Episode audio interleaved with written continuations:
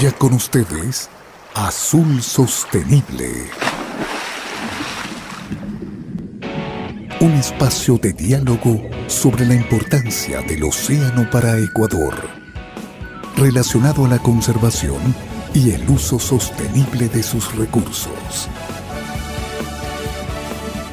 Bienvenidos.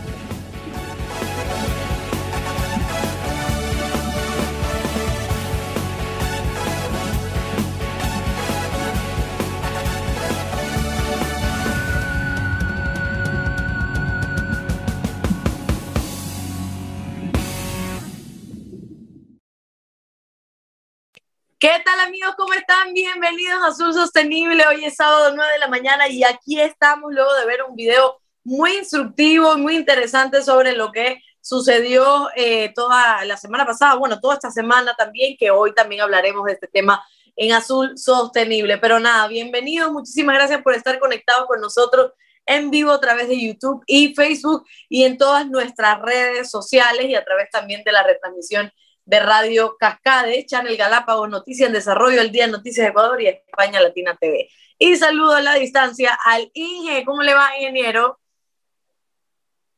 Buenos días, mi querida Londra. Muy, muy, bien, ya pues, perfecto. Yo creo que ya esta semana que viene sí estamos listos en nuestro nuevo set y ya con salud para poder eh, compartir contigo ahí al lado, hacer eh, con todo el equipo de trabajo para poder hacer, eh, seguir haciendo azul sostenible eh, de, de, una manera diferente, de una manera que nosotros siempre nos gusta estar juntos, compartir y compartir con nuestros invitados, ¿no? Hablar del azul sostenible, de nuestro océano, de todo lo que pasa justamente eh, en, este, en estos momentos y todo lo que hay por detrás, porque a veces las noticias se quedan solo en, la parte de, de, de eh, por ejemplo, lo de Tonga, que es algo importante que ocurrió en el Océano Pacífico, esta explosión, esta erupción volcánica, pues eh, tiene sus efectos. Hay que seguir hablando de estos temas porque justamente pues, es necesario saber qué, cuáles son los impactos, qué es lo que se puede venir a futuro. ¿Qué pasó con dos semanas antes de Tonga? Pues tuvimos una erupción en, en Galápagos. ¿Hay alguna conexión eh, de la erupción volcánica que ocurrió en Galápagos eh, dos semanas antes de Tonga?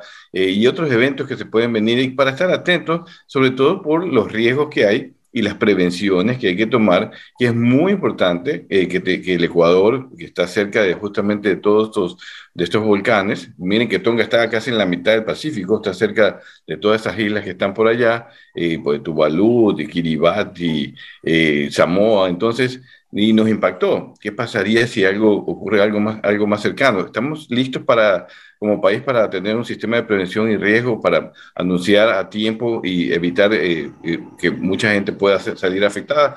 De eso vamos a conversar con nuestra invitada, que es especialista en el tema.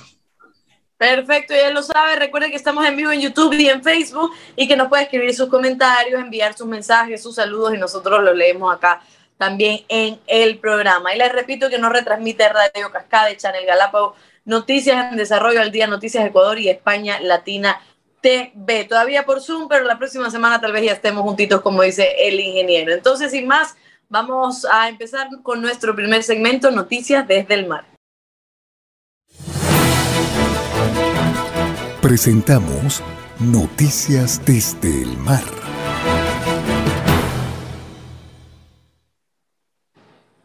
Y escuchamos en la voz de nuestra albacorita esta noticia. La mejor manera de proteger a los animales de las capturas incidentales es cambiar los periodos de veda en los océanos. Escuchemos.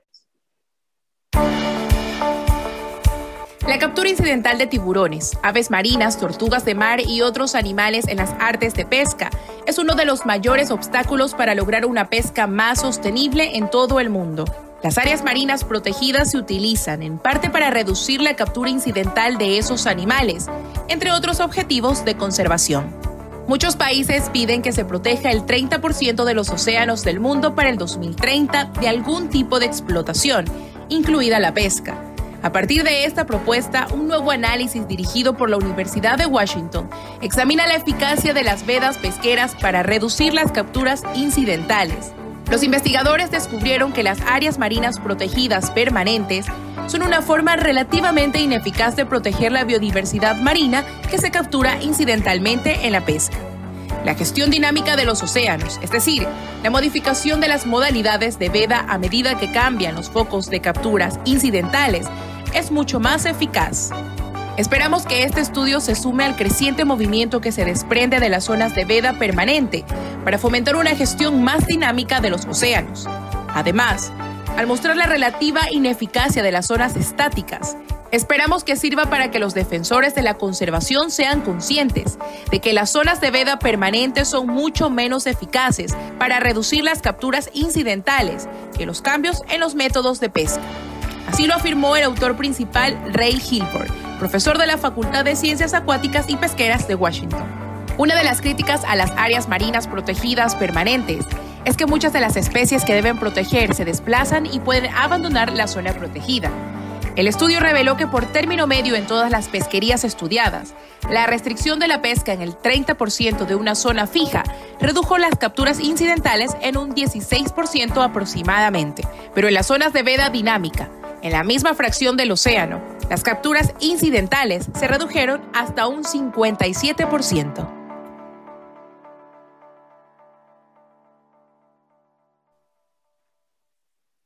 Y bueno, así como se crean áreas marinas o se expanden las áreas marinas, también hay que tener otras formas de ayudar y saber cómo se puede contribuir a la sostenibilidad, ¿no? Y justamente lo que siempre hemos dicho, que mucho más efectivo, eh, y este es un estudio hecho por 15 especialistas eh, a nivel mundial, en base a estudios en varios océanos, de que mejorar las prácticas de pesca, es decir, mejorar, cambiar las tecnologías o las técnicas de pesca, reduce mucho más el impacto en la biodiversidad marina y ayuda a desarrollar una mejor pesca, una pesca eh, sostenible, una pesca responsable, eh, que cerrar a veces áreas imaginarias. Nosotros no nos cerramos a las áreas marinas protegidas, pensamos que para recursos o áreas especiales, donde hay recursos que, eh, son, que no tienen mucha movilización o, no se, o, no, o, no migran mucho, pues pueden ser esenciales eh, pero para especies altamente migratorias, donde se desarrolla la, pesca en, alta mar, pues lo más práctico desde el punto de vista científico y técnico es desarrollar eh, eh, nuevas formas de pesca. ¿no? Esos cambios importantes para reducir la pesca incidental, reducir la contaminación, de acuerdo a este estudio, pues son mucho más eficientes. Ha demostrado que se ayuda a reducir el 57% de las capturas incidentales versus el análisis que hicieron en áreas marinas protegidas que solo ayudaba a proteger a solo un 16%. Entonces, este, esta historia a veces que, hay que contar las realidades desde el punto de vista científico y técnico, porque esto está publicado eh, por la Universidad de Washington, que es una universidad muy reconocida a nivel mundial eh, manejo de pesquerías, pues eh, dice que realmente lo que hay que seguir es implementando código de buenas prácticas, capacitación a los pescadores, estudios científicos en los artes de pesca, cómo devolver las especies vivas al mar con el menor impacto posible, hacer seguimiento y monitoreo de, de los tiburones y rayas para ver justamente si estas prácticas están funcionando bien. Hay tanto por hacer y eso es mucho más pragmático, más eficiente que cerrar áreas marinas protegidas. Ese es el debate que hay a nivel mundial, no solo en Ecuador, eh, porque estas líneas imaginarias no detienen a las especies altamente migratorias, por lo tanto hay que aplicar, como tú dices bien, Alondra, otros métodos que ya están comprobados que sirven. Así es, continuamos con las noticias con un panel de expertos en la conferencia del Mercado Mundial de Productos del Mar del Instituto Nacional de Pesca organizada en Orlando, pronosticaron que la producción mundial de camarones superará los 5 millones de las 5 millones de toneladas métricas en 2022. A nivel mundial, los países asiáticos producen la mayor cantidad de camarones. Aproximadamente el 65% del camarón del mundo proviene de la región. Le sigue América, que produce alrededor del 30%. Sin embargo, la verdadera historia es la aceleración de la producción en América, particularmente en Ecuador, teniendo en cuenta que la tasa de crecimiento en las Américas supera a la de Asia, según Robin McIntosh de CP Foods. Entre los principales productores de las Américas, el impresionante crecimiento de Ecuador resultó en la producción de más de un millón de toneladas de camarón, eh, toneladas métricas de camarón en 2021, la primera vez que un país lo hace en más de una década. Ecuador ha incrementado su producción a través de cambios tecnológicos y proyecta continuar con su alto ritmo de crecimiento. Desde el 2010 su tasa de crecimiento ha sido del 25%, la pregunta más importante, dijo McIntosh, es si Ecuador puede o no continuar con su rápido crecimiento. Cuando miro históricamente a los países que crecen más del 25%, entre el 25 y 30% en tres o cuatro años seguidos, básicamente superan la capacidad de continuar ese crecimiento y a veces caen, comentó McIntosh. En Asia, los principales exportadores India, Vietnam e Indonesia han registrado un crecimiento constante, representando el 55% del camarón asiático, dijo McIntosh, pero la producción de China generalmente permanece dentro del país. Mira tú, Ecuador también como en todos estos análisis, ¿no? O cae o sigue creciendo. Eh, el, pronóstico es que siga creciendo, el asunto es hasta cuándo puede seguir creciendo en tasas tan fuertes como de 25%. Sin embargo, pues hay que felicitar nuevamente al sector acuícola, del sector camaronero, por ese éxito de lograr que de los 5 millones pues, de toneladas que se comercializan en el mundo, el 20% solamente viene de Ecuador y convirtiéndonos hoy en día el primer productor de, camarón del mundo. Se, se ha tomado todos los cuidados eh, necesarios desde el punto de vista genético, desde el punto de vista de manejo de las piscinas. Hemos entrevistado aquí a, a José Antonio Capozano, a especialistas, a, gente del sector camaronero, que nos ha dicho cómo han podido lograr ese éxito y que la idea es sostenerlo. ¿no? Yo creo que en eso Ecuador tiene que va a tener mucho cuidado porque lo ha tenido para poder evitar enfermedades en los camarones y lograr pues sostener este crecimiento que además es un gran aporte al país. Eh, son 5 eh, mil millones de dólares que lograron cerrar el año 2021, 5 mil millones de dólares que, para nuestro país son muy importantes que este sector lo siga generando y que pueda seguir creciendo más las fuentes de trabajo y otras, y otras inversiones. Así es, así es. Y continuamos, ahora sí vamos a escuchar esta noticia que tiene muchísimo que ver con lo que vamos a hablar hoy con eh, nuestra invitada. Una erupción volcánica causa tsunami en Tonga y enciende las alarmas en el Pacífico Sur. Escuchemos.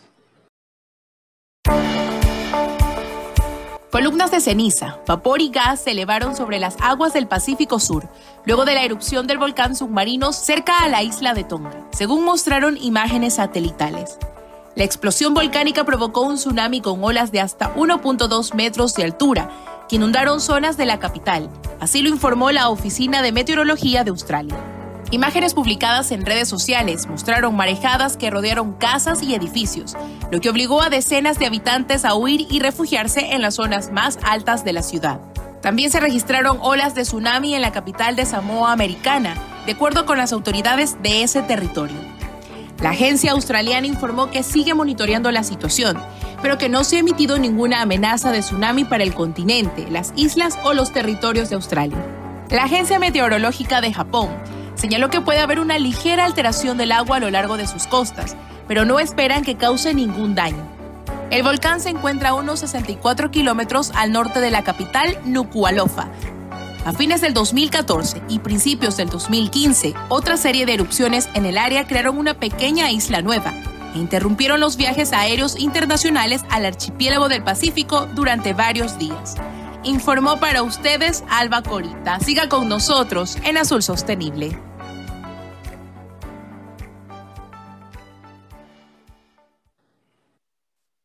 Ahí está esa información que también nos llegó esta semana y que todos nos preocupamos también, todos estamos en alerta, esperando también las noticias hasta que ya se descartó la alerta de tsunami por acá, por este lado, ¿no? Mire, estoy hablando de por dónde han dado Bacorita haciendo el reportaje, se fue hasta Tonga, ¿no? Allá una de las mayores reservas del mundo, en esas islas están las mayores reservas del mundo de atunes, por si acaso. Pues, eh, todas estas, islas del Pacífico eh, son muy importantes para la pesca del atún. A lo mejor tuvo algún impacto en las pesquerías, eso todavía no se sabe, ya veremos más adelante. Pero eso lo conversaremos también con nuestra querida invitada.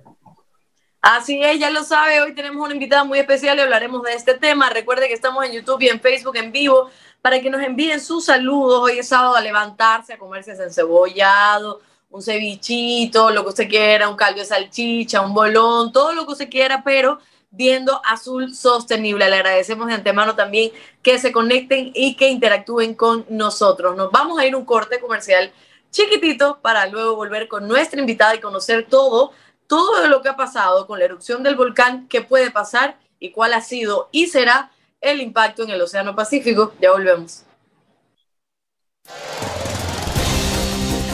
Quédate en sintonía. Ya volvemos con más de Azul Sostenible.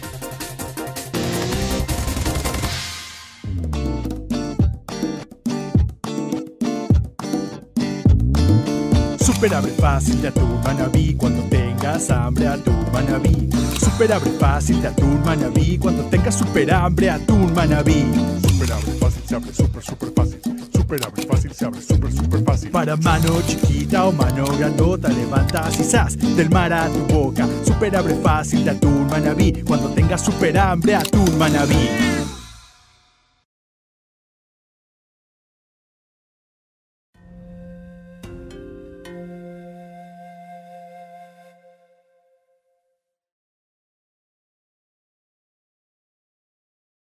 En este video vas a aprender los pasos a seguir en caso de erupción volcánica. Si te encuentras en una zona en la que hay un volcán que podría despertar, o si estás en las proximidades de un volcán activo, es aconsejable que estés al día de las instrucciones de las autoridades. Infórmate sobre los posibles lugares de evacuación.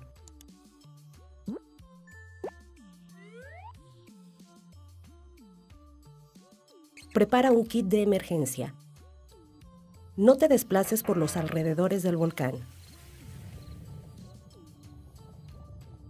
Si se produce una erupción volcánica cerca del lugar en donde te encuentras, respira a través de un paño húmedo si el aire está demasiado cargado de gas o de cenizas.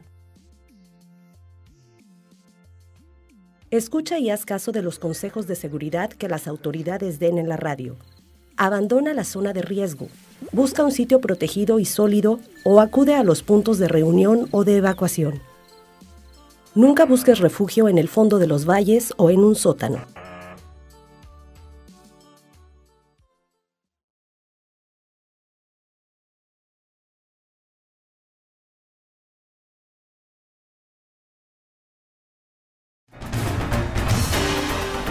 Seguimos con Azul Sostenible. Seguimos en Azul Sostenible y teníamos un video también para que ustedes, si están obviamente cerca de un volcán o nos están viendo de cualquier lado donde estén cerca de un volcán, sepan lo que tienen y deberían hacer en caso de una erupción de estos gigantes que de repente pueden despertar en cualquier momento. Ahora sí es nuestro Momento de darle la bienvenida a María del Pilar Cornejo. Ella es PhD en Meteorología y Oceanografía Física y ex ministra de Estado de la Secretaría de Gestión de Riesgo. Y hoy el tema, precisamente como ya le habíamos adelantado un poco, es Tonga, la erupción del volcán y su impacto en el Océano Pacífico. ¿Cómo está María del Pilar? Buenos días y muchísimas gracias por estar aquí con nosotros. Buenos días, espero que estén bien, sobre todo en estos, en estos momentos que la salud yo creo que es lo más importante. A todos nos ha tocado en un momento. Sabe que yo todavía estoy invicta. A veces me da miedo decirlo, porque cuando uno lo dice como que mm, pasa, pero todavía estoy invicta, pero sí no salgo, me cuido, porque ni, ni un estornudo quiero que me dé. Qué bueno. María del Pilar, hoy el tema es muy, muy importante porque también nosotros en Azul Sostenible tenemos que hablar de estas condiciones eh, de meteorología, tenemos que hablar de qué sucede en el medio ambiente, para también conocer, como lo decía el ingeniero, que próximamente veremos si hubo algún cambio en, el tema de la pesca con esta erupción, eh, conocerlo también y ver cómo se pueden desarrollar las pesquerías a través de estos, de estos cambios climáticos. ¿Qué pasó? Yo ni siquiera, o sea, con todo el desconocimiento del mundo, no sabía que por ahí había un volcán, no sabía que esto podía pasar, vi el video al principio del programa que esto puede pasar después de mil años, es, es, es algo que de repente estamos en la noticia, vemos que erupcionó un volcán en un lugar donde no tenemos idea y todo esto nos puede afectar a nosotros y de repente Galápagos en alerta y de repente Salinas diciendo salgan del mar. ¿Qué fue lo que pasó y cómo esto, cómo esto nos llega también a nosotros, María del Pilar?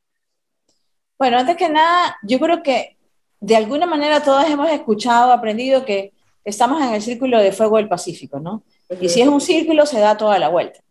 Entonces, hagamos de cuenta que nosotros vivimos en los bordes de un cuenco, por eso es la cuenca del Pacífico, y lo que pasa en un lado del cuenco va a ocurrir en el otro. Si yo estoy tomando sopa y la muevo de un lado a otro, el agua se va a la sopa se va a mover, ¿no es cierto? Entonces, en lo que pase en un lado del Pacífico puede afectar en mayor o menor grado al otro lado. Todo va a depender de cómo sea. En el caso de las erupciones volcánicas submarinas, este, pueden ser repentinas. ¿Y qué es lo que pasa? Que es muy difícil monitorear todo el océano. Tengamos en cuenta que el Pacífico solo a lo ancho tiene 10.000 kilómetros. Eso es una cantidad enorme. El Atlántico tiene 5.000 en promedio. Estamos hablando de que es el océano más grande. Entonces, el primer problema ahí es cómo monitoreamos todo. Están los satélites que nos, nos pueden mandar una alerta. La ventaja que tenemos ahora es que con esto de inteligencia artificial, uno puede poner a trabajar este, ciertos programas para que cuando reciben la información de satélite manden las alertas. Y también, por las experiencias pasadas, pues está el sistema de alerta del Pacífico, ¿no? Es el sistema de alerta tsunamis, en el cual este, formamos parte de todos los países de la cuenca. O sea, está Ecuador en ese, en ese grupo y se han instalado alguna serie de, de protocolos para saber qué pasa. Entonces, en cualquier momento, lo que pasa en Alaska, lo que pasa en Chile, lo que pasa en Japón, lo que pasa en Tonga, en Hawái, nos puede afectar, porque estamos en la misma cuenca, que es la cuenca del Pacífico. Y ahora, María del Pilar, una pregunta. Cuando hablan de tsunami, ¿esta, esta, esta erupción ocasiona el, el, tsunami o el tsunami también se puede dar por, eh, por otro tipo de, de, situación? Porque es lo que veíamos en el video y he estado leyendo noticias y todavía como que se está investigando, todavía no se sabe muchísimas cosas y quería saber si debido a esta explosión se genera el tsunami y qué puede traer un tsunami también para todos nosotros, ya que estamos hablando de, un plato de sopa también y nos puede afectar. Ya, el tema, el tema es que sí, en este caso el tsunami puede haber sido provocado por la erupción volcánica, pero también por la explosión. ¿Por qué por la explosión? Eh, aunque nos parezca a veces difícil conceptualmente, el agua y el aire son fluidos, solo que tienen densidad diferente. Entonces, hagamos de cuenta que tenemos un colchón de espuma. Si yo presiono el colchón, el colchón se hunde. Si yo saco la mano, dejo de presionar, el colchón vuelve a tomar su forma, ¿no es cierto? Entonces, esta explosión en el Pacífico lo que hace es ese efecto. Presiona el mar y genera ondas. Entonces, en, el caso de Japón, ya hay estudios de científicos que vieron que fueron las ondas que fueron en la atmósfera las que presionaron, como quien dice, el océano y generaron esta onda de tsunami. No tenemos todavía estudio finalizado para decir que eso es lo que ocurrió acá, porque en cambio, cuando uno observa lo que llega a Ecuador, se va viendo en los diferentes mariógrafos, que son los que miden altura y nivel del mar, a lo largo del Pacífico. Entonces, nosotros ya recibimos una onda de tsunami. Si es que esta onda de tsunami que se generó puede haber sido generada por la onda atmosférica o por la propia erupción, este, nos llegó de una u otra manera, eso, por la forma en que se originó, era un poco complicado de analizarlo. Entonces, cuando uno ve los reportes, los reportes en Ecuador empiezan como a después de las 10 y media de la mañana, eh, los, los, de precaución, porque justamente esto es algo que no se ha medido antes, de esta forma. Sin embargo, creo que eh, los científicos pues tenemos bastante tarea por delante, hay bastantes grupos que ya están trabajando y lo interesante es que para todo esto de volcanes, por ejemplo, hay, hay grupos de expertos itinerantes que van recogiendo la información de todos los lados y la comparten. Ahora, el ciudadano común nosotros no, debemos, no deberíamos preocuparnos de enterarnos si existe una erupción volcánica o no. Eh, tenemos las instituciones que estudian estas cosas y que monitorean para dar las alertas. Lo que sí tenemos que hacer es reforzar estas instituciones, ¿no? Eh, llámese este, INOCAR, INAMI, el Instituto Geofísico, la Politécnica, al mismo tiempo que se invierte en investigación para comprender mejor estos fenómenos. Yo creo claro. que por ese lado va. Eso en la parte ciencia, ¿no?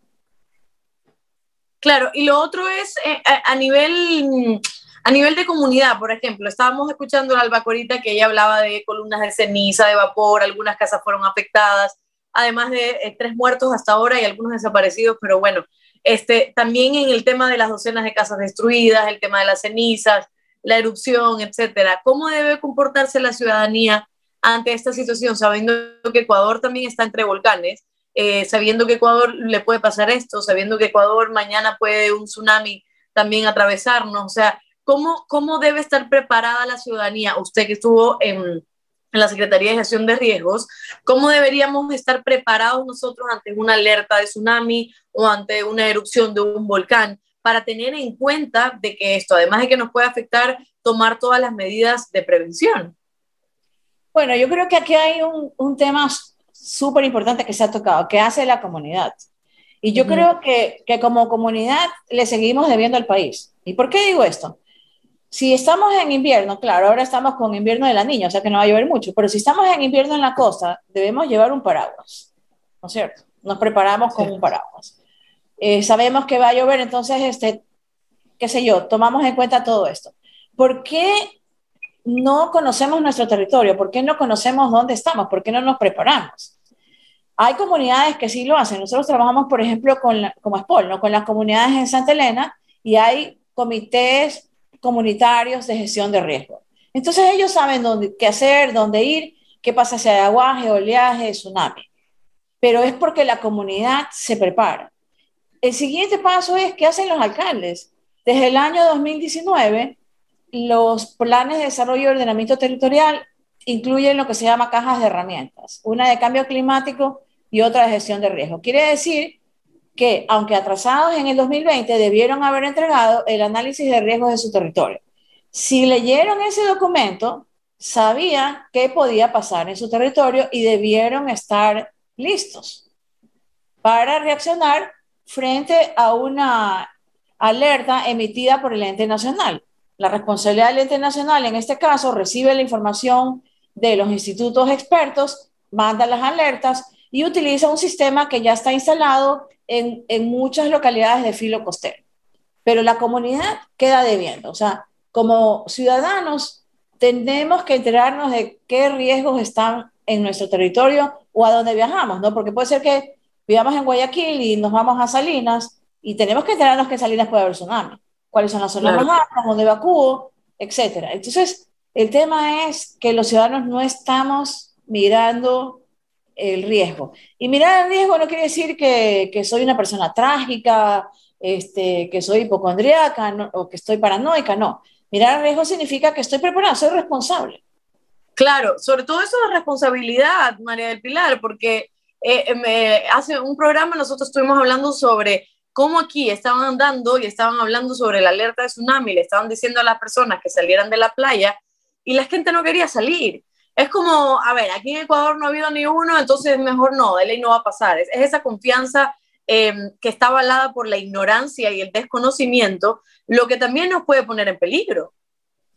Claro, pero ahí viene también un tema de que la gestión de riesgos es transversal a muchas cosas, ¿no? Y en educación, por ejemplo, en el Ministerio de Educación hay una política de gestión de riesgos. Entonces, en escuelas y colegios esto debe repetirse todo el tiempo.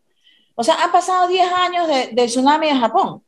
Tuvimos destrucción total de muelles en Salina y embarcaciones en Santa Rosa. ¿Cómo la gente ya no se acuerda lo que pasó hace 10 años? O sea, no tuvimos muertos, pero tuvimos una destrucción. El que no hayan olas gigantescas no quiere decir eh, que no vaya a pasar nada. Y hemos tenido tsunamis antes. Lo que pasa es que la memoria del ecuatoriano es corta. Entonces, en, en educación, debe repetirse esto, debe haber simulacros constantemente, debe haber información constante sobre cuáles son los peligros que tienen en el territorio y dónde debemos ir. Eh, siempre repito, no, en las escuelas, ¿qué pasa si hay un terremoto? Tiene que haber un protocolo. Los padres, en algunos colegios sí lo hacen, los padres saben que en tal puerta tiene que recoger a su hijo si está en tal grado, este, en tal curso, y que tiene que ir, este, que todo es en orden y que si salen van a una zona protegida, bla, bla. Entonces, pero esto tiene que ser semana a semana, mes a mes. O sea, no es que cuando ocurre un evento ahí nos acordamos, ah, no hemos hecho simulacro este año. Sí. Estamos en pandemia, pero igual, ¿ha visto alguna noticia de simulacro a nivel escolar? No, no, no, no. Al contrario, y creo que, y estoy completamente de acuerdo con usted, que cuando ocurre un temblor o, un terremoto o algo, ahí es donde volvemos a ver lo de los simulacros, pero mientras tanto no se da, porque, y, lo digo a nivel personal, eh, cuando hay terremotos y yo veo las noticias y veo que ponen todo el plan, qué es lo que debes hacer, pero a mí se me olvida, y cuando viene otro, no sé si bajar las escaleras, no sé si subir, no sé si ir al techo, no sé si meterme debajo de la mesa, porque estas cosas igual efectivamente se van olvidando y creo que además del Estado o estas instituciones también debería recordarnos continuamente nosotros como ciudadanos en las escuelas, en los trabajos, en las mismas casas, hacer nuestros propios simulacros en cuanto a esto. Y sobre todo, por ejemplo, ya le, ya le mencionaba el tema del tsunami o una erupción, no sabría, o sea, por ejemplo, no sabría qué hacer. Uno que está en Guayaquil, no sé qué hacer. Cuando cae ceniza, por ejemplo, cuáles son los riesgos a la salud, todo, todos estos temas que son importantes de tocar. Y la otra pregunta, María del Pilar, es, ¿qué viene ahora después de esta erupción del volcán? ¿Están las autoridades preparadas? ¿Están alertas por si acaso ocurre algo similar? ¿Por si acaso haya otra explosión? No sé si esto se pueda dar, pero las, las autoridades así tanto del Océano Pacífico, o sea, de todos quienes están en el Océano Pacífico, están, deberían estar en comunicación, suelen estar en comunicación eh, eh, cuando ocurren este, estos eventos. Sí, todas las, todas las instituciones del Pacífico están comunicadas. Lo que pasa es que cada país es soberano para emitir su alerta. Entonces, si uno compara la respuesta, por ejemplo, de Ecuador, Perú y Chile, es diferente en cada país. En, el caso de Chile, los ciudadanos, si les dicen salgan, la gente sale, porque ha habido simulacros, están preparados, hay información caleta por caleta. Entonces, si tiene que evacuar Coquimbo, por ejemplo, y no eh, evacúan más al norte, ellos no se cuestionan por qué no mandan a evacuar más al norte. La autoridad dice, puede haber una alerta y la gente sabe que eso es, eso es así.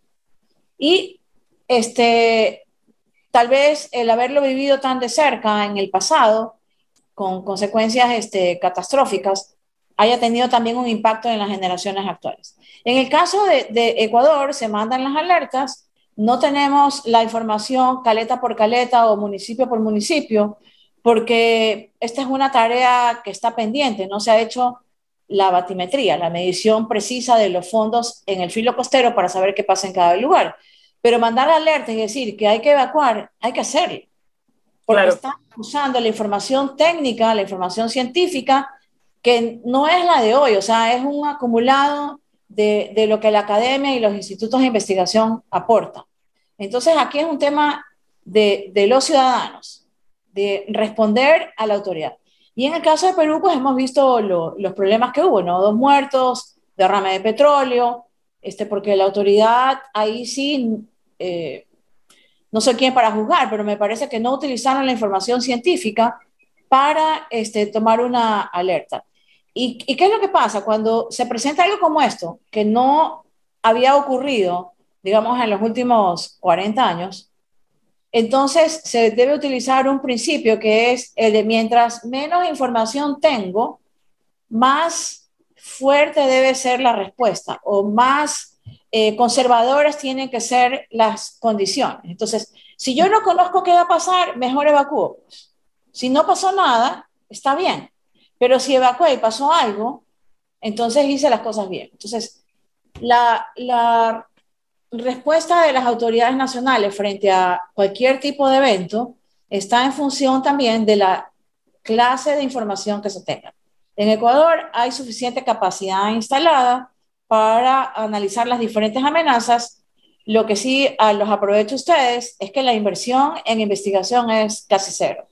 Entonces, eh, yo creo que esto es importante. Hoy en día las fuentes de, de financiamiento de investigación eh, para las universidades provienen en, yo diría, poquísima parte de inversión del Estado y este, la mayor parte viene de, fuera, ¿no?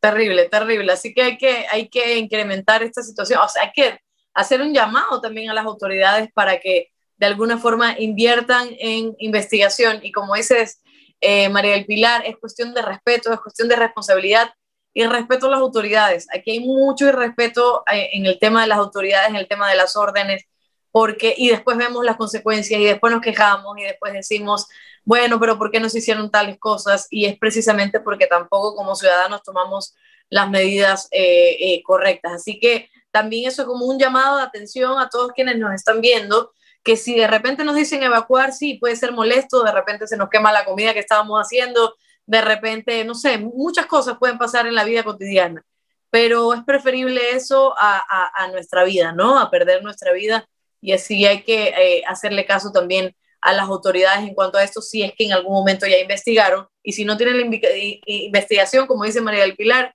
a evacuar igual, que es mejor hacer algo a no hacer absolutamente nada. Vamos a ir un corte comercial, seguimos hablando sobre lo que sucedió en Tonga y eh, cuáles son las afectaciones también que puede eh, tener el Océano Pacífico. Así que vamos un corte pequeño y enseguida volvemos. Quédate en sintonía. Ya volvemos con más de Azul Sostenible.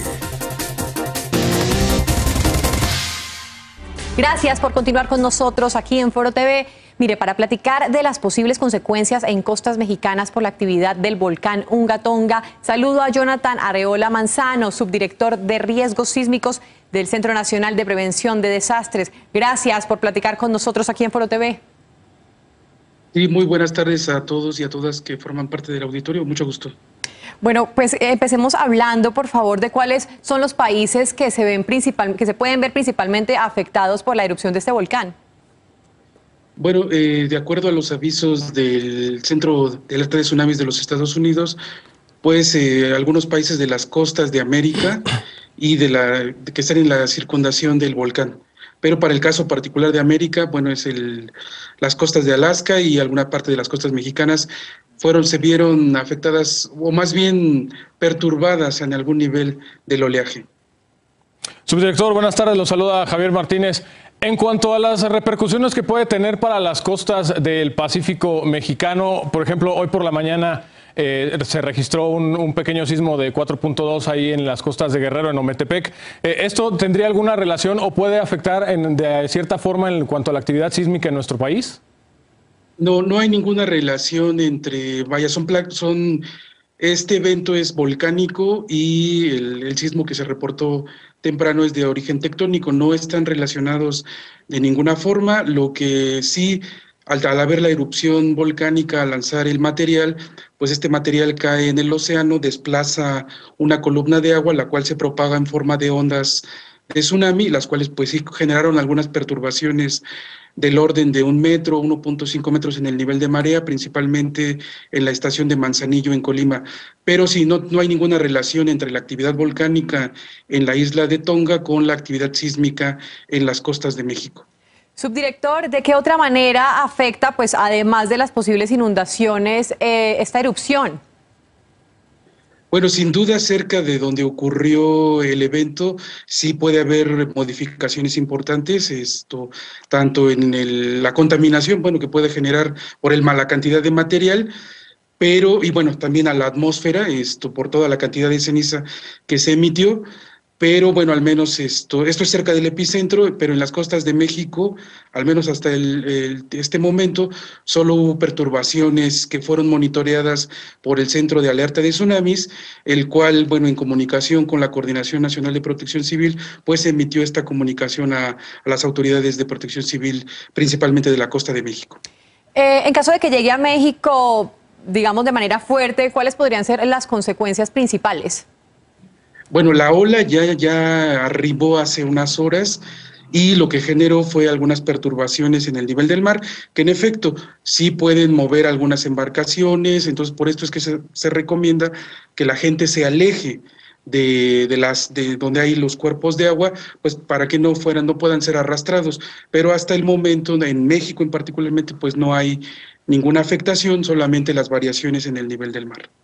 Muchísimas gracias. Estuvo con nosotros Jonathan Arreola Manzano, subdirector de riesgos sísmicos del Centro Nacional de Prevención de Desastres. Gracias por eh, asesorarnos y contextualizarnos un poco más con respecto a lo que está ocurriendo con la erupción de este volcán. Un placer.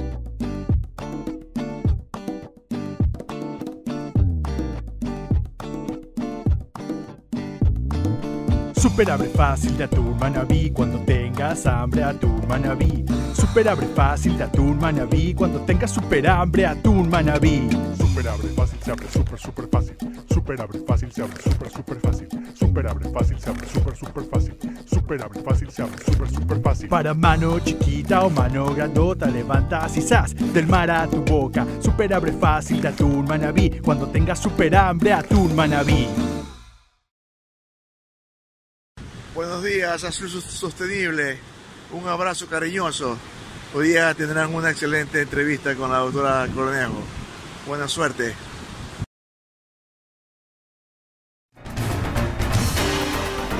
Seguimos con Azul Sostenible. Seguimos en Azul Sostenible y ahí estamos viendo primero un video para poder entender este tema del plato de sopa y saber cómo todo nos afecta también por acá. Y el otro era un saludo de nuestro queridísimo Franklin, que está pero gozándola por allá, lo veo en la playa, el que le encanta el está en su estación, está en su estación fotográfica, él está haciendo su seguimiento muy disciplinado como se va todos los fines de semana. Así es, y nos manda un saludo maravilloso, así que le mandamos un saludo de vuelta. Y a quienes también saludamos es a todos aquellos que están conectados a través de YouTube y Facebook en vivo en la señal de Azul Sostenible. Cristian, Cristian de la Torre también nos saluda. Está Efren Ruiz, Pizzan dice muy buenos días, equipo.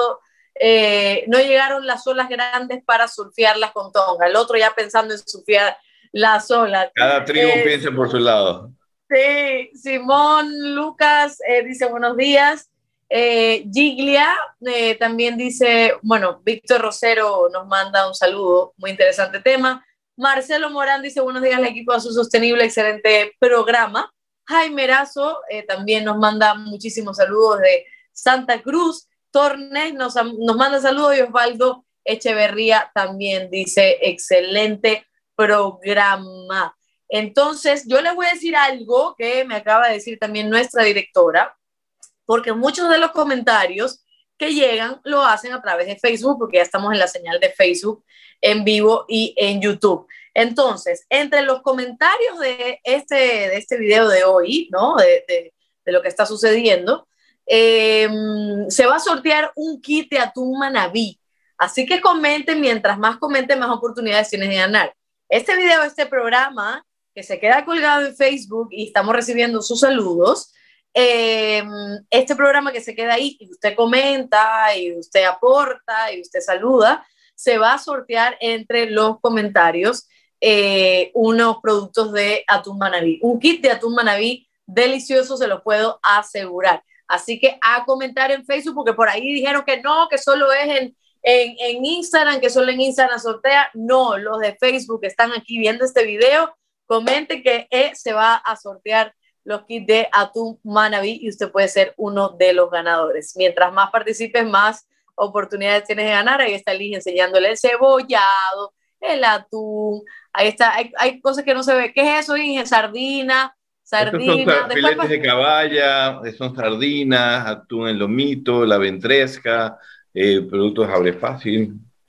Eh, de atunes y el encebollado, ¿no? Es un kit completo que se pueden ganar sí, nos, eh, entre todos los que nos van a hacer el comentario por Facebook, entiendo yo, según la directora.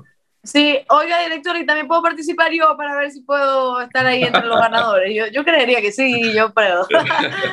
y nada, dice Raúl Cuales, saludos desde Ayanque, y eh, también nos saludan desde Sao Paulo, Brasil. Confraria do Peixe Seco Pesca Artesanal. Confraria do Peixe.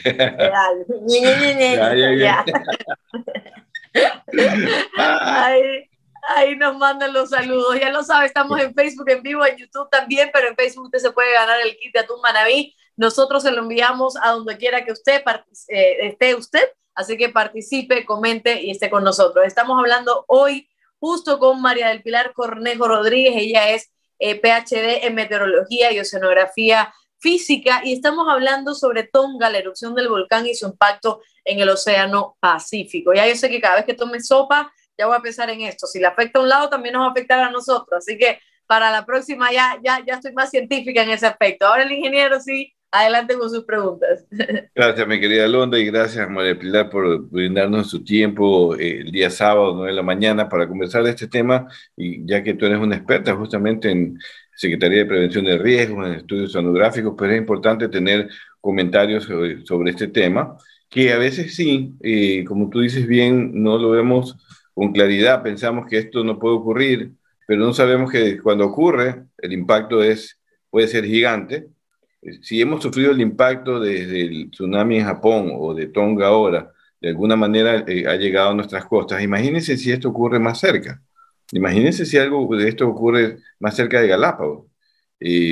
o, en las islas al sur, por Perú o por Chile, se ocurre algún tsunami de, esa, de esa predicción que está más cerca, ¿qué nos podría ocurrir? Si estando en el Pacífico Central, muy lejos de aquí, o en Japón, más lejos todavía, llegamos a sufrir algunos impactos, pues imagínense si ocurre más cerca. Entonces hay que tomar esto con mucha seriedad, así como uno coge un seguro de carro, de vida, no porque vayas a chocar, no porque te vas a morir mañana, sino por prevención, pues eh, justamente el Sistema Nacional de Riesgo, la institucionalidad eh, pública y también privada y también a nivel de, de, gobiernos locales debe estar preparada y preparar mejor a la ciudadanía y recordarles constantemente que esto es un tema que puede ocurrir en cualquier momento, que no está previsto el día ni la hora exacta, pero como ya nos ha ocurrido con terremotos y otros eventos eh, eh, naturales, pues eh, tienen algún impacto en, en, la, en, ciudadanía, en, nuestras poblaciones, y por eso es que hay que tener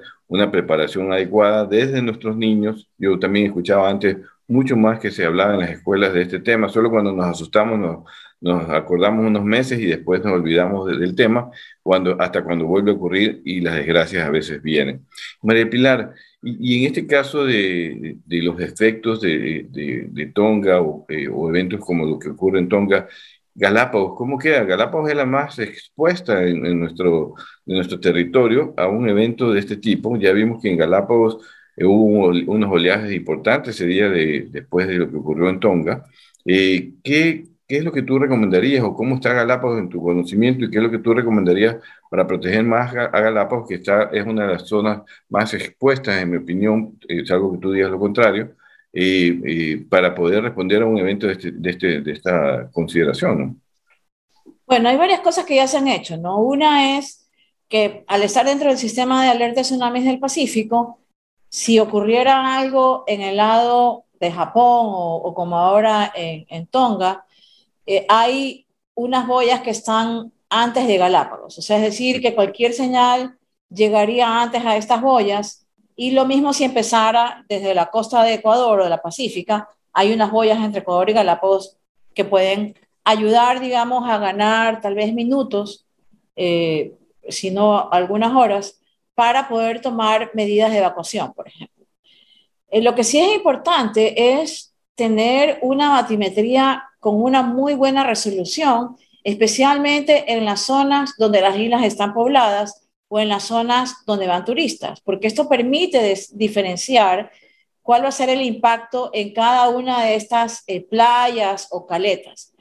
El, el, tema en Galápagos es que al ser islas volcánicas, su plataforma eh, continental, llamémoslo así, la, la, parte que continúa de continente o de isla, es muy estrecha. Al ser muy estrecha, quiere decir que inmediatamente llegamos a profundidades grandes y lo que hace cualquier onda que llegue es que crece, crece rápidamente, porque la onda viene viajando y siente el fondo. Cuando el fondo cambia, la cantidad de, la altura de la ola es la misma, pero entonces tiene menos fondo, entonces tiende a subir.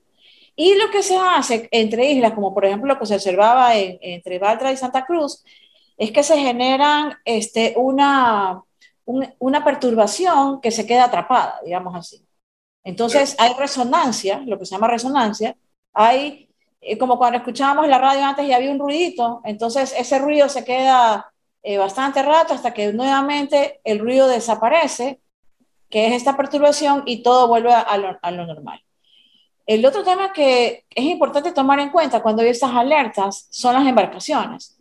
Normalmente anclamos las embarcaciones en zonas cerca de la costa, se deja un cabo lo suficientemente largo para que pueda aguantar la subida y bajada de la marea, que en el caso de, de Ecuador son varios metros en algunos lugares, y entonces al estar medio flojas, digámoslo así, se pueden chocar las unas con las otras. Entonces, ese es otro tema preventivo. En Galápagos, yo no he visto que haya un lugar donde uno pueda subir las embarcaciones, como es el caso de la costa eh, continental de Ecuador, ¿no? Entonces, habría que pensar en, en algún sistema o como se hace normalmente, tienen que salir mar afuera, porque ahí van a estar este, protegidas, ¿no? O sea, van a estar más seguras mar afuera que en la cercanía a la costa.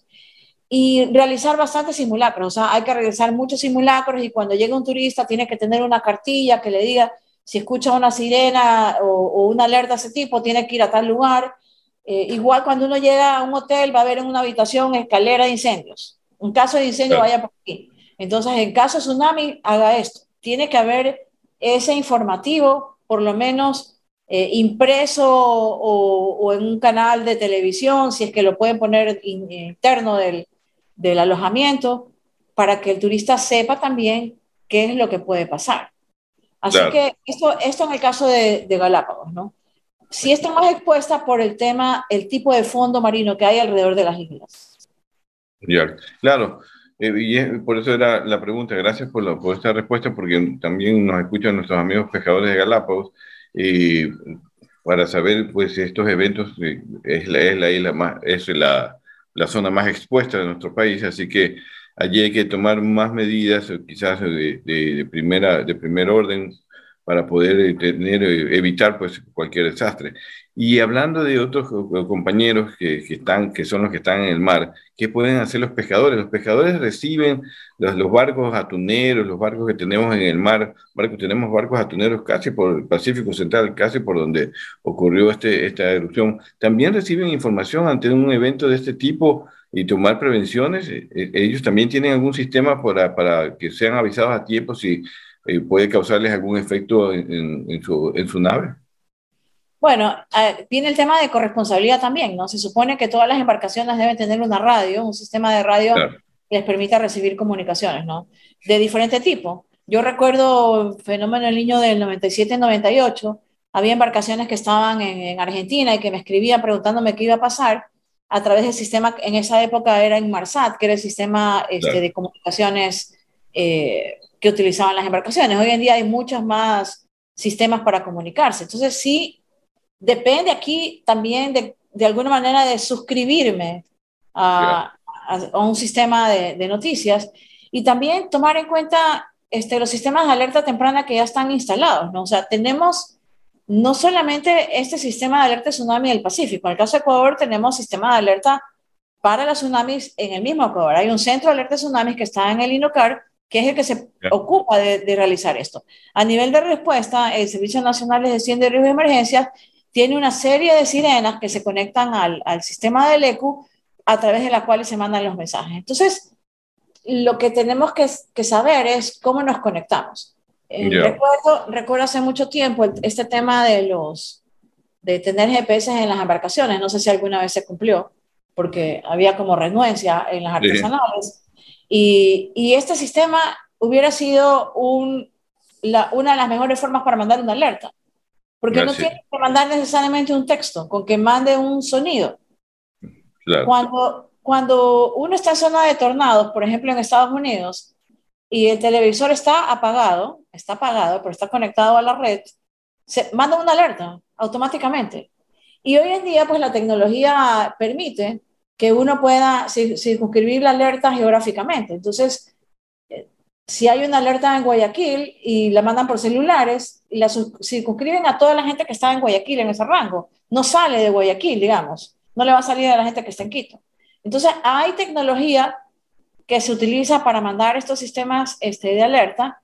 Y la otra cosa que hay que tomar en cuenta es el tema multi-amenaza. Ya.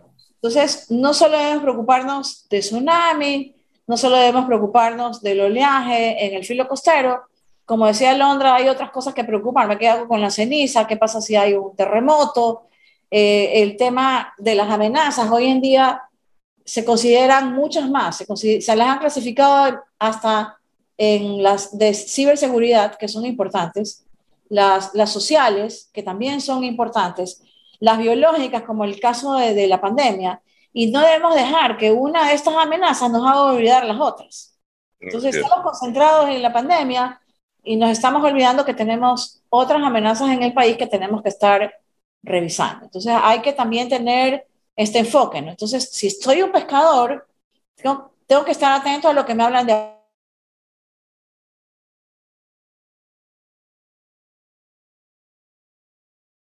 que son las cuatro, cuatro amenazas que tendría que estar, eh, digamos, chequeando todo el tiempo.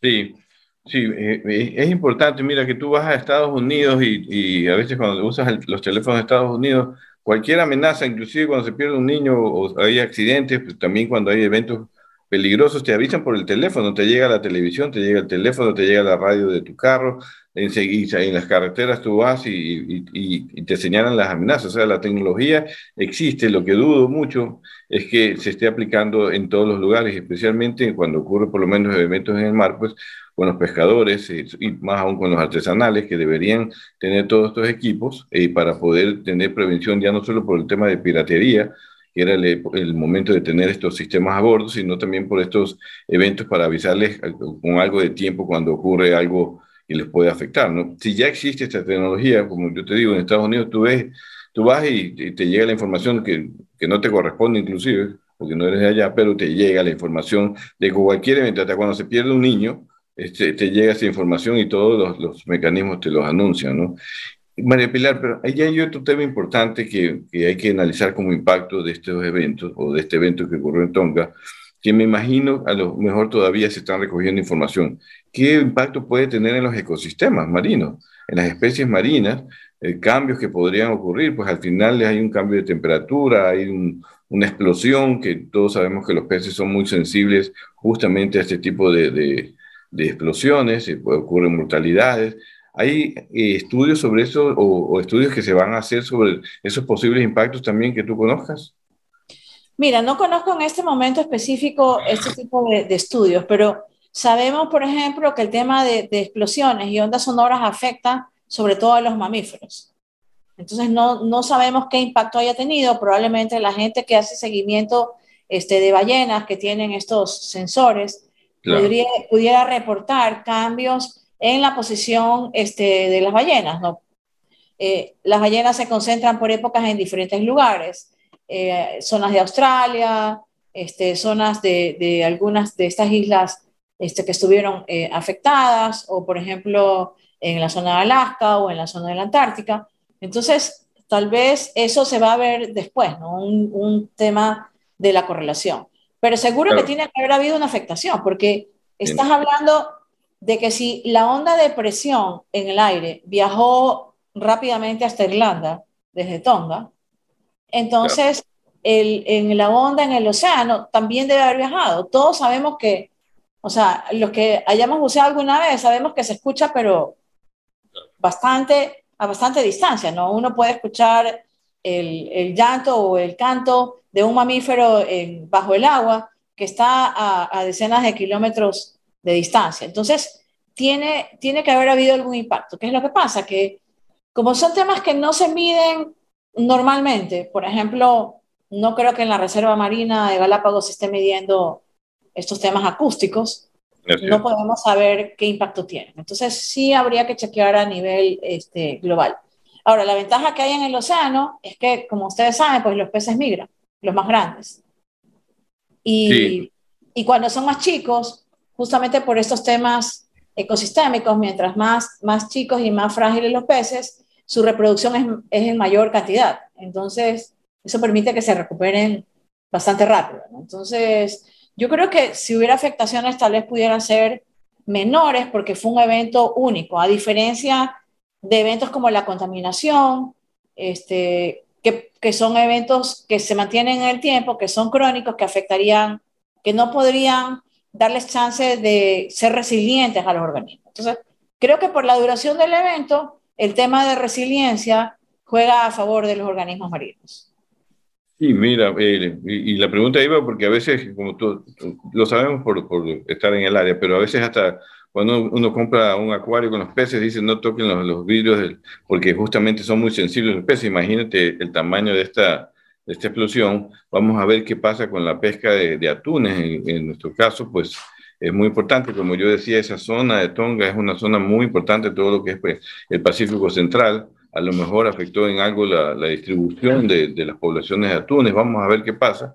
Y como tú decías antes también, esto es una pena que el Ecuador no invierta más en investigación, debe hacerlo, ese es el mensaje, porque la inversión en investigación, en ciencia y tecnología nos ayuda también a estos temas, nos ayuda a, avisar a tiempo los impactos que pueden ocurrir, estar mejor preparados y ojalá pues que no solamente el Estado, sino también el sector privado invierta en más investigación porque es muy importante para, para todos estos eventos.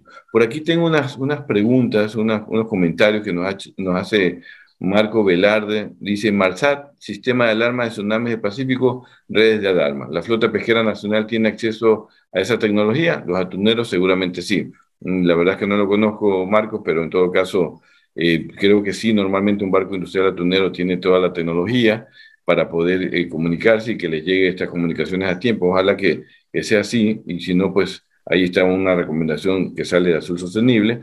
Marcelo Sara te dice, la tecnología para prevención existe, la cultura de prevención no. Es ahí donde se necesita trabajar. Creo que es lo que tú nos comentas, María Pilar.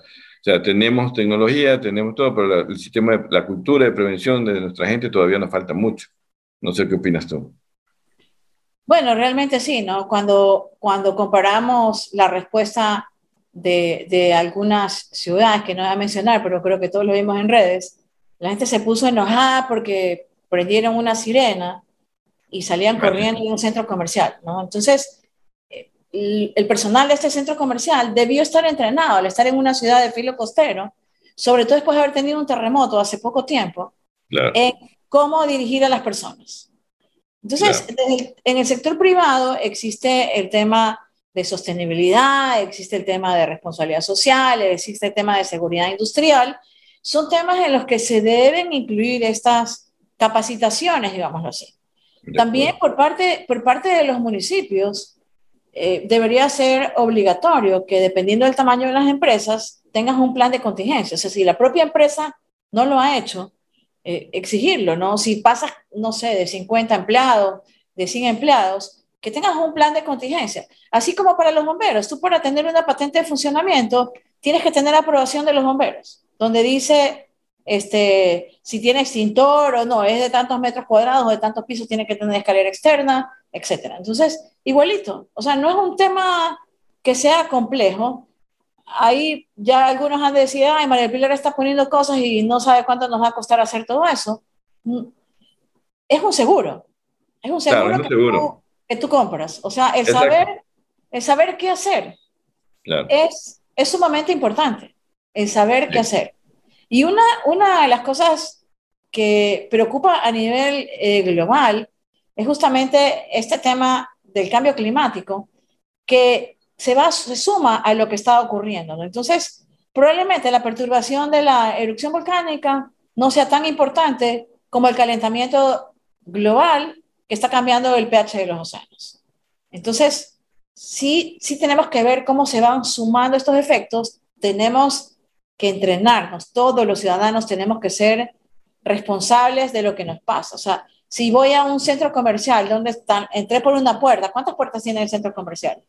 ¿Por dónde puedo salir? Y van a decir, no, no estamos locos, no somos paranoicos, no, pero tenemos, tenemos que saber por dónde salen. Y es facilito, con, con unas flechas. Ah, eh, pongo, ejemplo, pongo ejemplo un centro comercial en Guayaquil que se puede, se entra, tiene parqueo en el sótano, entras al sótano, y solo puedes entrar por un lado porque hay que tomar temperatura, eh, alcohol, etcétera, enseñar el carnet. Y la salida es por otro lado. Todo el mundo sabe qué hacer. ¿Por qué? Así como sabemos cómo entrar a ese centro comercial, no nos preocupamos de aprender qué es lo que tenemos que hacer cuando estamos en riesgo. Así es, esa es una lección que, que nos queda todavía mucho por aprender y creo que tenemos que prepararnos más. Estos eventos no es que ocurren a cada rato, pero con que ocurra uno del tamaño que ocurrió Tonga, cerca de aquí, pues ya vieron lo que le pasó a Tonga, que es una población pequeña, pero que está sufriendo mucho por lo que ha pasado. El último comentario solamente para, nos manda Ernesto Hurtado, dice que fui a Tortuga Bay antes de ayer allá en Galápagos, la superficie de la playa cambió su topografía, ahora es súper plano, como era antes de su erosión normal. Sin embargo, por supuesto, no es compactada. Caminar en la playa se siente diferente. A Tortuga Bay, quienes hemos estado por allí, así que también algo pasó por allí. Mi querida Londra. Claro que sí, eh, Inge, muchísimas gracias a María del Pilar por todos sus conocimientos. La verdad que nos ha quedado clarísimo y nos explica como si fuéramos estudiantes y eso es lo más importante porque tenemos que conocer de primera mano de científicos, de personas que saben eh, eh, toda esta información. Le agradecemos muchísimo que haya estado en el programa y recuerde que siempre está bienvenida. Gracias a ustedes por la invitación. y continuamos, continuamos nosotros. Vamos a ir un corte antes, antes, porque hay otros saludos que nos están llegando luego de publicar todo este tema de Atún Quiero decirles algo, ustedes van a comentar en Facebook eh, ahora mismo puede comentar mientras estamos en vivo o después eh, en este mismo video que se queda colgado en este programa de hoy, en el programa que estamos transmitiendo el día de hoy, que es el programa número 138.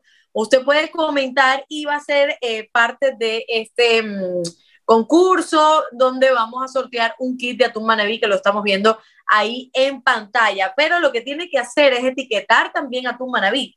Arroba, ponga atún manaví y le va a salir en negrita para que vea que ya lo etiquetó. Arroba atún manaví Ecuador, etiquete, mande sus saludos y etiquete y usted está participando. Entonces tenemos ya algunos saludos que nos han llegado. En YouTube también nos están saludando. Eh, Mario Hurtado, saludos a la doctora, dice, y Ale Arce también, eh, saludos de una ecuatoriana en Chile, excelente programa. Tenemos antes de ir al corte, déjame leer algunos para que no nos quede sin leer. Johanna Venegas dice, excelente programa. Lisbeth Lara, increíble. Efren Ruiz dice, un kit de Tumanaví, primero lo nuestro, ya están participando. María Belén Morán, saludos a todo el equipo de Azul Sostenible. María Belén, hace falta que se gane el kit de atún manaví porque con eso ya después yo le puedo enseñar a hacer la receta.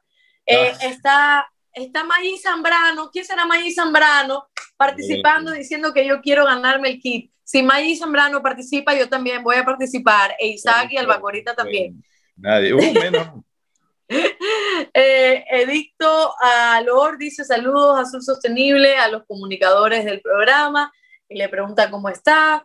Y ahí está el post de Azul Sostenible que dice que comenten las veces que ustedes quieran, mientras más comenten, más oportunidades tienen de ganar y etiqueten a Atún Manabí. Lisbeth Lara dice yo quiero el kit, también está Wilson Gómez desde Camaronera, excelente programa. Dioselina Toral, también felicitaciones, Pilita, dice, porque pones en sencillo lo científico. Si vio que yo le dije, no hay, no hay duda una gran pedagoga, por supuesto que sí, así lo notamos también. Javier Agurto, saludos doctora y Pizza, yo quiero ganarme el premio de Atún Manabí, Mario Armando Hurtado, saludos doctora, Javier Agurto, bueno, y toditos. Grace Hunda dice un saludo para todo el personal de Azul Sostenible y para la doctora María Alpiral Cornejo. Galápagos sí tuvo efectos del tsunami en el lado norte de las islas con perturbaciones que afectaron costas de Isla Baltra como se pudo ver en el canal Itabaca, y un poco en Puerto Villamil, de lo que se pudo ver gracias a las imágenes que compartieron en redes. Así es. Y Ernesto dice que la alarma no sonó en Galápagos. Esos son algunos saludos. Recuerde que participe. Vamos un corte chiquito y volvemos con las encuestas. Vamos adelante. Quédate en sintonía. Ya volvemos con más de Azul Sostenible.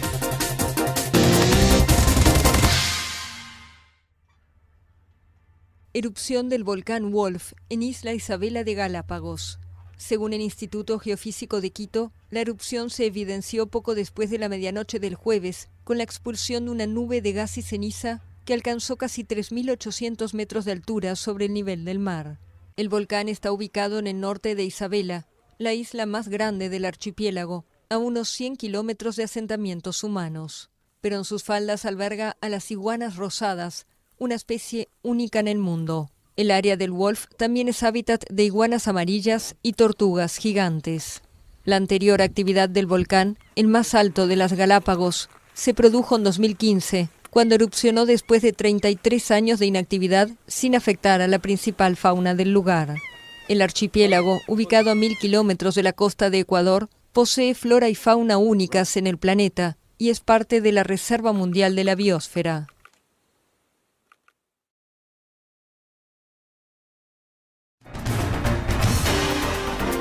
Seguimos con Azul Sostenible. Seguimos con Azul Sostenible y ahora sí vamos a las encuestas en Twitter para ver cómo, cómo me va esta vez porque estaba un poquito floja eh, los primeros días del año, así que vamos a ver. La primera pregunta, ¿con qué otro nombre se conoce al flujo del lodo volcánico. Estoy buscando aquí en Twitter. Recuerda que siempre están publicadas las respuestas, las preguntas en Twitter para que ustedes la puedan ver. Dice, ¿con qué otro nombre se conoce al flujo del lodo volcánico? Magna, laar o flujos piroclásticos. Magna. Flujos piroclásticos. Tampoco. Tampoco. Eh, no, la Esta fue la vaporita que fue hasta Tonga, ya le digo, nadando en su de peces y dice que es la ARA. Es investigación de ella. ¿Qué, qué, qué? yo estoy viendo la cara aquí en el Zoom de, de María del Pilar y, y, así así como que no, no, terrible, cero, póngame cero nomás a la profe. Vamos con la otra pregunta. Dice, según su relevancia y característica, ¿en qué país se encuentra el volcán submarino más explosivo? En Estados Unidos, en Hawái, en Tonga o en Italia. y yo mirando el cuadrito de María del Pilar a ver si me sopla algo. Entonces, eh, en, en Hawái. No, es en Tonga mismo. es en Tonga, Tonga lo que acaba de ocurrir. Según esas investigaciones, ya la vamos a revisar después. Está bien, está bien. Vamos con la última pregunta. Según la Universidad Estatal de Oregón, ¿cuántos volcanes submarinos aproximadamente hay por cada millón de kilómetros cuadrados en el fondo del Océano Pacífico? Esto yo ni lo voy a adivinar, ni siquiera, ni siquiera entiendo. Mil volcanes por cada millón de kilómetros, 2.500, 4.500. Eh, no sé, eh, eh, 2.500. Sí, no, es 4.000, 4.000. Es, volcanes por cada millón de, de, kilómetros cuadrados, es la respuesta, es, es bastante. 4.000 volcanes, así que para que ustedes vean la dimensión de volcanes submarinos que tenemos por allí, así que hay, a tener atención a este tema. Y bueno, ¿Sabe qué pasa? Sí, Lo que pasa es que no estamos ahí juntos en el equipo, entonces a mí los conocimientos me fluyen cuando ah, estamos sí, juntos en el equipo. Sí, están soplando la Claro. Cosa.